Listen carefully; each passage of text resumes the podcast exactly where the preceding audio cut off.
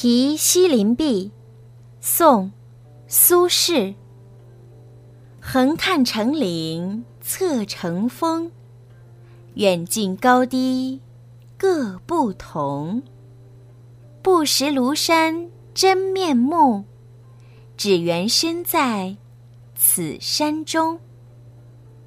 苏轼是北宋时期的大文豪，诗、词。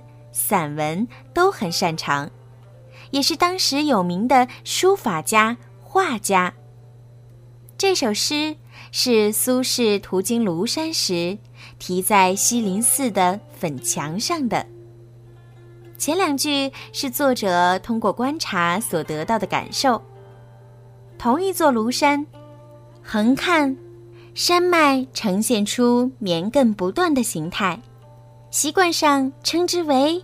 岭，侧看，山形则高耸挺拔，习惯上称之为峰。远近高低各不同，是对横看、侧看的进一步补充，是说远看、近看、仰看、俯看，山的形态是各不相同的。后两句是作者由此引发的哲理性议论。作者观察得到的感性认识，在这里得到升华。同一件事儿，不同人有不同的看法，是因为人的认识是有限的，也就是所谓的“当局者迷，旁观者清”。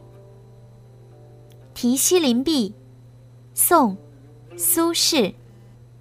横看成岭侧成峰，远近高低。各不同，不识庐山真面目，只缘身在此山中。